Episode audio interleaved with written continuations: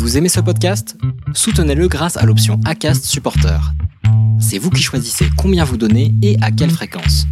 Cliquez simplement sur le lien dans la description du podcast pour le soutenir dès à présent.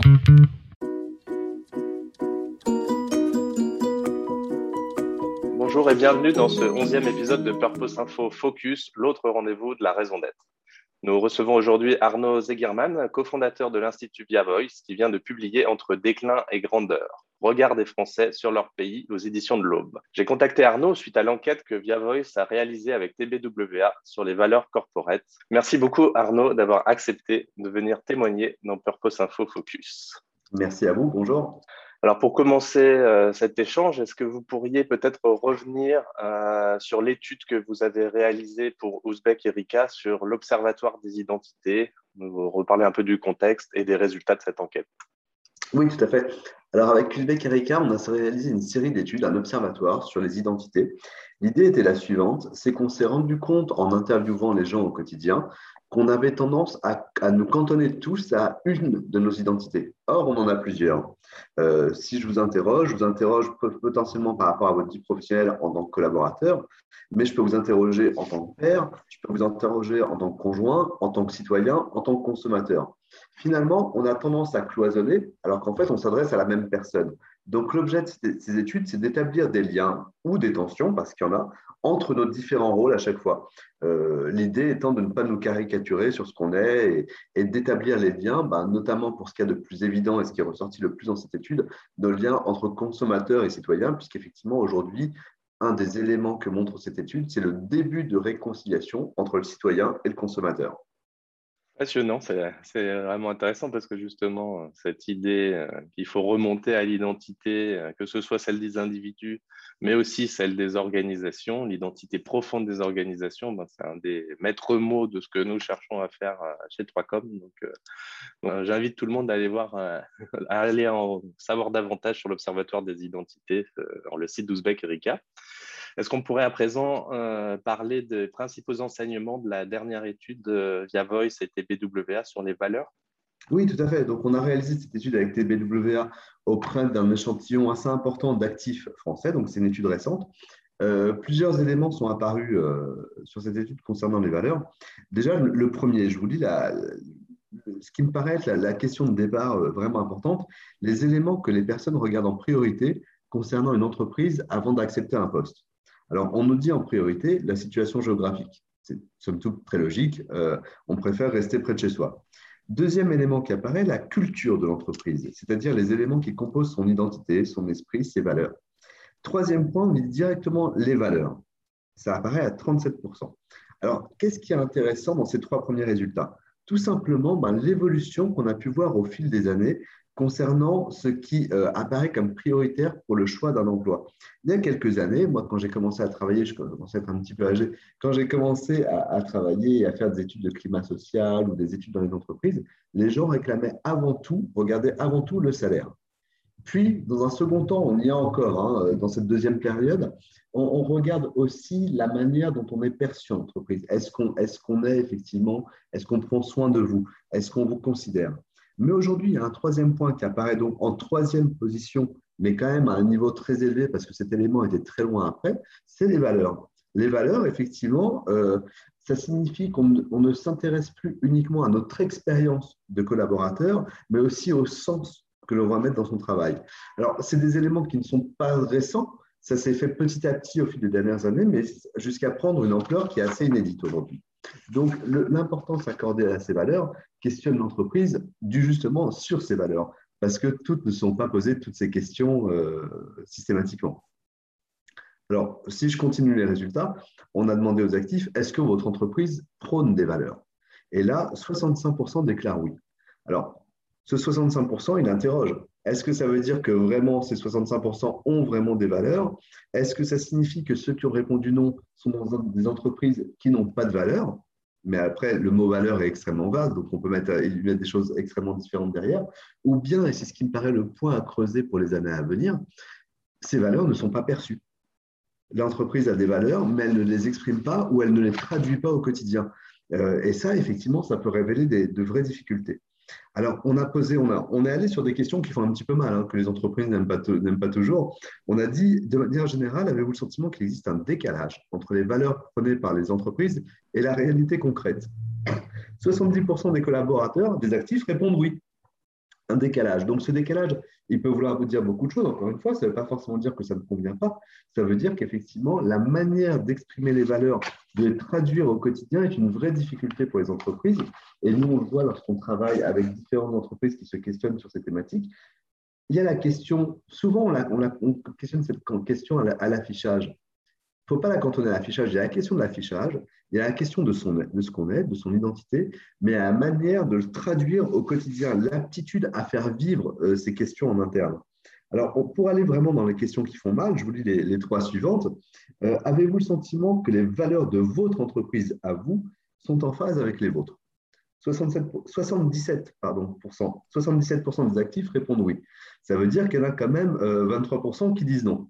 alors, est-ce que c'est beaucoup, pas beaucoup Je ne suis pas juge de ça. Je dis simplement, il y a 77% des actifs euh, qui disent qu'ils sont en phase avec les valeurs, donc c'est très bien, c'est une belle majorité.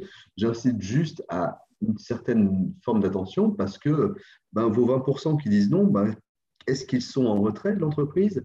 Est-ce qu'ils se sortent en décalage? Est-ce qu'ils sont malheureux? Est-ce que ce sont des lanceurs d'alerte potentiels? Voilà, c'est autant de questions que ça soulève. On a aussi posé la question, est-ce que vous pourriez publiquement défendre les valeurs et le positionnement de votre entreprise?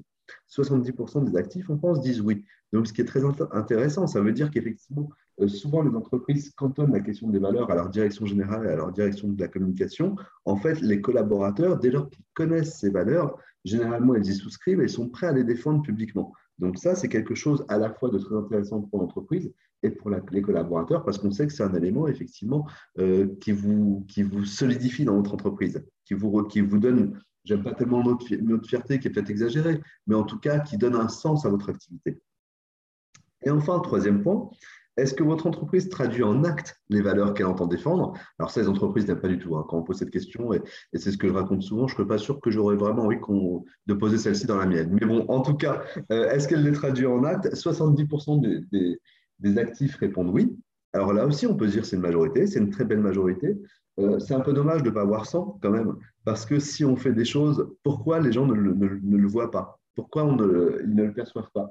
Alors, il y a effectivement, c'est très facile à dire, hein, c'est plus facile à montrer au sein d'une entreprise où tout le monde est regroupé au, sein du même siège, où tout le monde fait les mêmes métiers, dès lors qu'il y a de l'éparpillement, c'est toujours plus délicat. Mais là aussi, les 30% qui disent qu'elle ne traduit pas en acte, est-ce que ce sont des gens qui sont en retrait? Est-ce que ce sont des gens qui sont là encore potentiellement des lanceurs d'alerte? C'est quelque chose qui peut être dangereux et il faut faire attention à ça.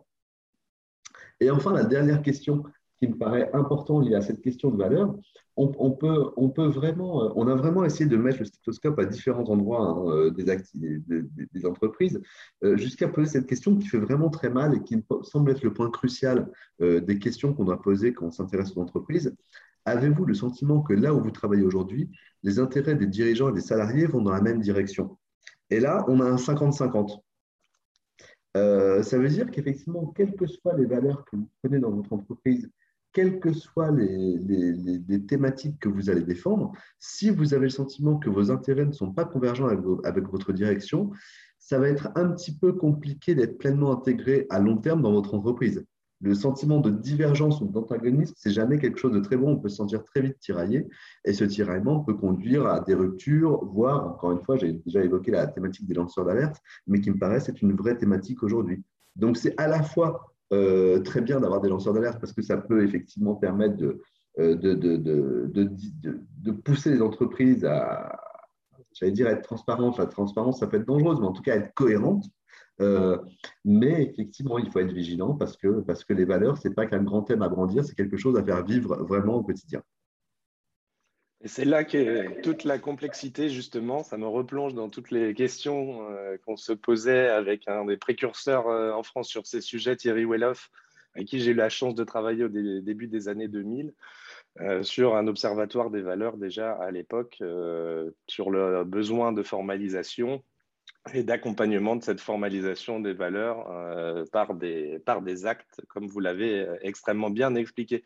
On peut, euh, ça me questionne quand même, est-ce que vous avez fait des études par rapport à, la, à ces réponses, par rapport à la taille des entreprises ou par rapport à d'autres critères pour voir si est, on arrivait plus proche des 100% dans les PME, par exemple, comme on pourrait intuitivement se le dire?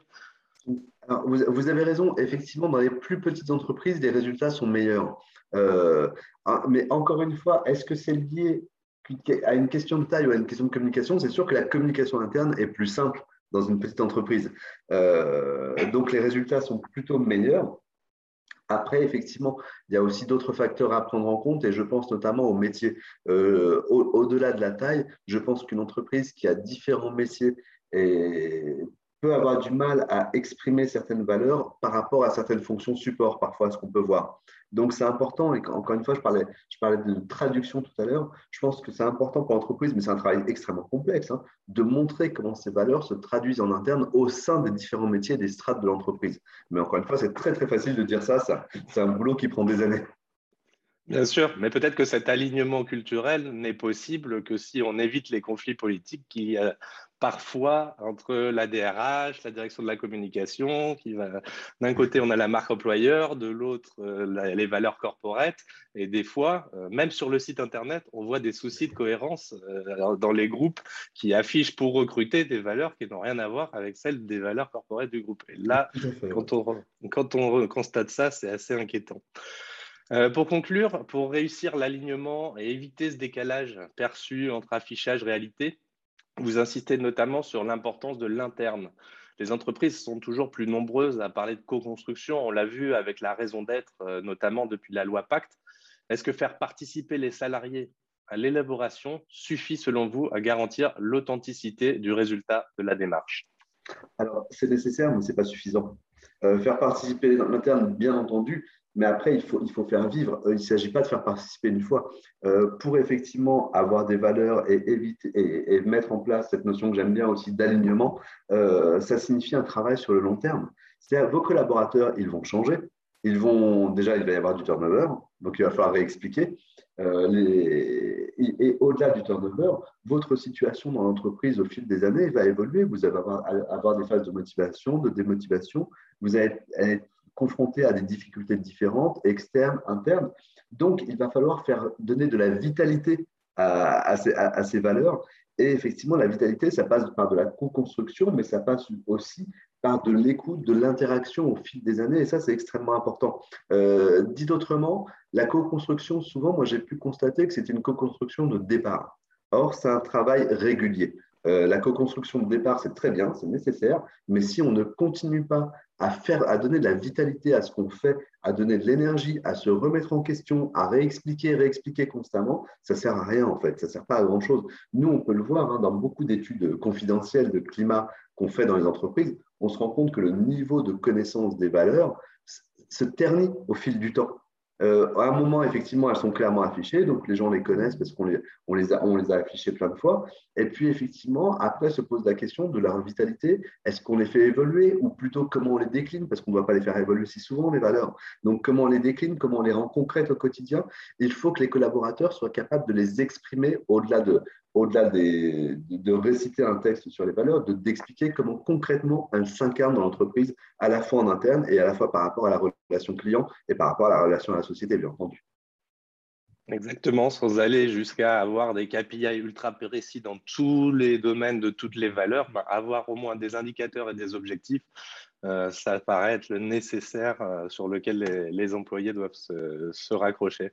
dans tous les cas, un grand, grand merci Arnaud. C'était un plaisir euh, d'avoir cet entretien avec vous.